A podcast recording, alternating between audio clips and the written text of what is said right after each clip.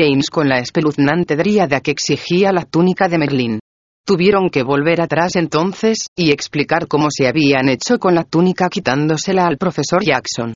A James le preocupaba que la historia estuviera tan fragmentada que los gremlins no fueran capaces de seguirla. Ted escuchaba atentamente todo el rato, comiendo sin más y observando a quien quiera que estuviera hablando. El resto de los gremlins hacían preguntas esclarecedoras y respondían con una mezcla de escepticismo, respeto y excitación. ¿Habéis estado trabajando en este plan todo el año y solo ahora nos lo contáis? Preguntó Damien, entrecerrando los ojos. Como ya he dicho, MC Gonagai nos advirtió que no contáramos a nadie lo del santuario oculto, dijo James sinceramente. Y nos preocupaba que no os creyerais el resto de todas formas. Nos costó creernos la mayor parte a nosotros mismos. Durante un tiempo, al menos. Entonces, ¿qué pensáis?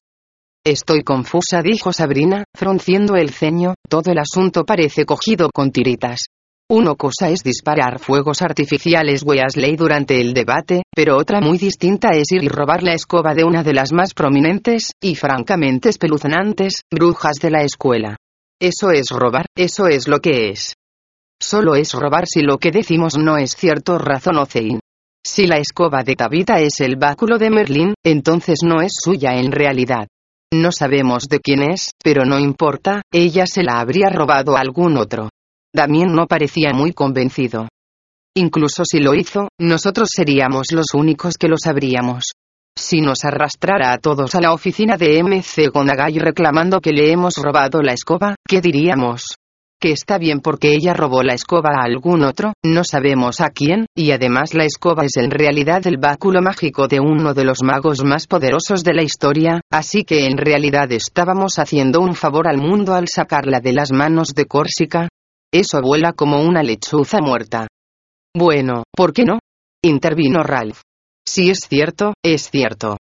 Y eso sale de la boca de un Slytherin, dijo Noah, con una sonrisa ladeada. ¿Qué se supone que significa eso? dijo Ralph, tensando la mandíbula. Jane sacudió la cabeza. Está bien, Ralph. Te está haciendo rabiar. La cuestión es que, incluso si es cierto, no podríamos probarlo. No os he dicho que no vayáis a meteros en problemas por esto. Solo puedo deciros que si es cierto, entonces que nos lleven a la oficina de MC Gonagaya y nos acusen de ladrones será la menor de nuestras preocupaciones. No puedo pediros a ninguno que os metáis en esto si no queréis. Es arriesgado. Podríamos meternos todos en un montón de problemas. Podríamos incluso fracasar a pesar de nuestros mejores esfuerzos. Espera un minuto, dijo Noah, es con los gremlins con los que estás hablando. Petra se sentó erguida y miró al grupo. La cuestión es que si James, Zane y Ralph están equivocados, lo sabremos mañana por la mañana.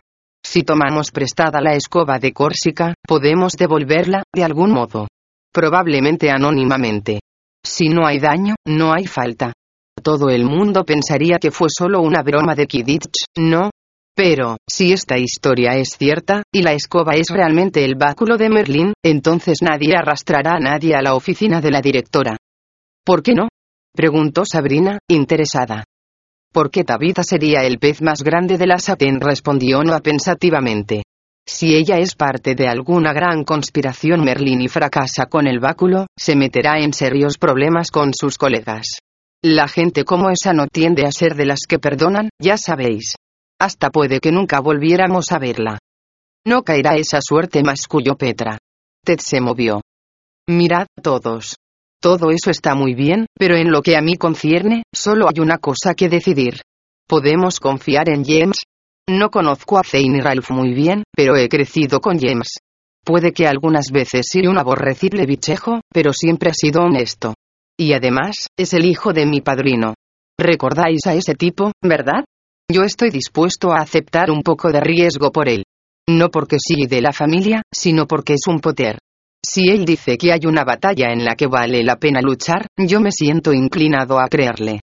Bien dicho, colega dijo no seriamente, palmeando a Ted en la espalda.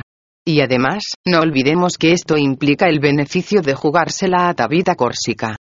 Y quizás influir en el equilibrio del partido de esta noche, admitió Sabrina. Y quizás incluso podríamos derribarla de algún modo de la escoba cuando esté bien alto en el aire. Sonrió Damien malvadamente. Eso digo yo. exclamó Zane. Estáis los dos locos, dijo Petra con reproche. Sois tan malos como ella. No queremos matarla, replicó Zane con tono herido. Solo verla caer unos pocos metros aterrada. Ritkuyi la levitaría en el último momento, justo como Ralpinator hizo con James. Honestamente, debes pensar que somos monstruos. ¿Estamos todos de acuerdo entonces? preguntó Ted al grupo. Todo el mundo asintió con la cabeza y murmuró un asentimiento. Es maravilloso y todo eso, dijo Ralph, pero ¿cómo vamos a hacerlo? Ted se recostó hacia atrás y levantó la mirada hacia el techo encantado del gran comedor, acariciándose la barbilla. Sonrió lentamente. ¿Alguien sabe qué tiempo hará esta tarde? Era muy poco lo que el grupo tenía que hacer para prepararse. Después del almuerzo, Sabrina y Noah se dirigieron a los sótanos para hablar con los elfos domésticos. James y Ted, que tenían los dos una hora libre por la tarde, pasaron algún tiempo en la biblioteca estudiando una colección de libros gigantescos sobre hechizos atmosféricos y encantamientos climáticos. Esto es el departamento de Petra, en realidad se lamentó Ted.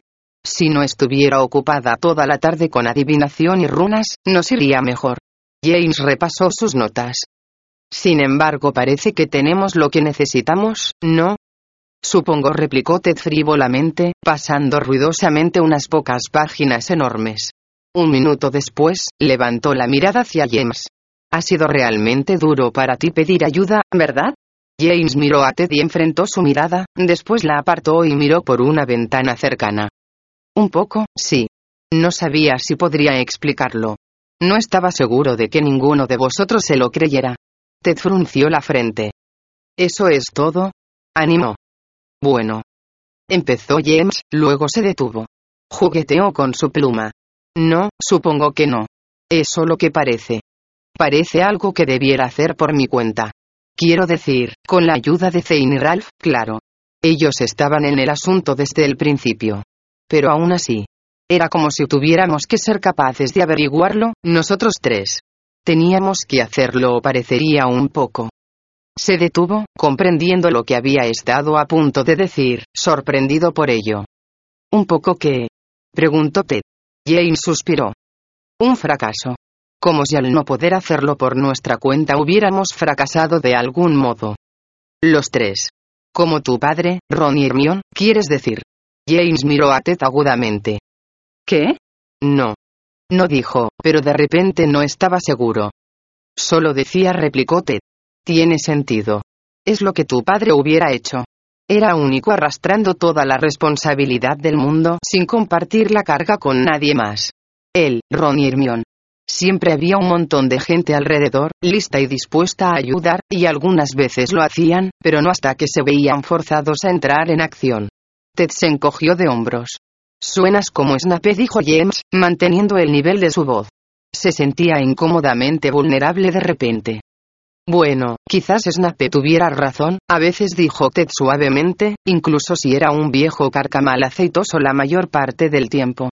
Sí, bueno, que le den, dijo James, sorprendido al sentir una punzada de lágrimas. Parpadeó para deshacerse de ellas. Fue de mucha ayuda, ¿verdad?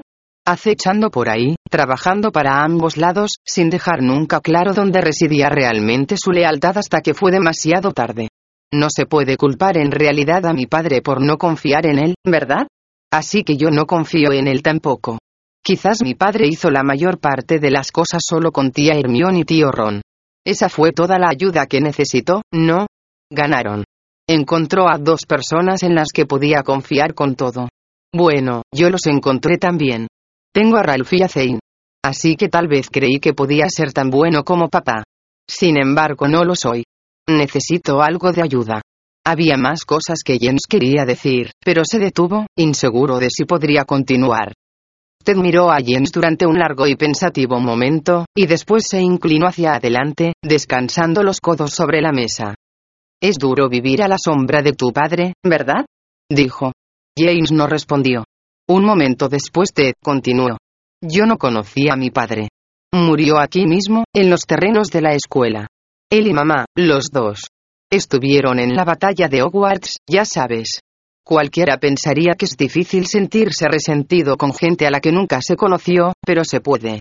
Estoy resentido con ellos por morir. A veces me siento resentido con ellos por estar aquí para empezar. Quiero decir, ¿en qué estaban pensando?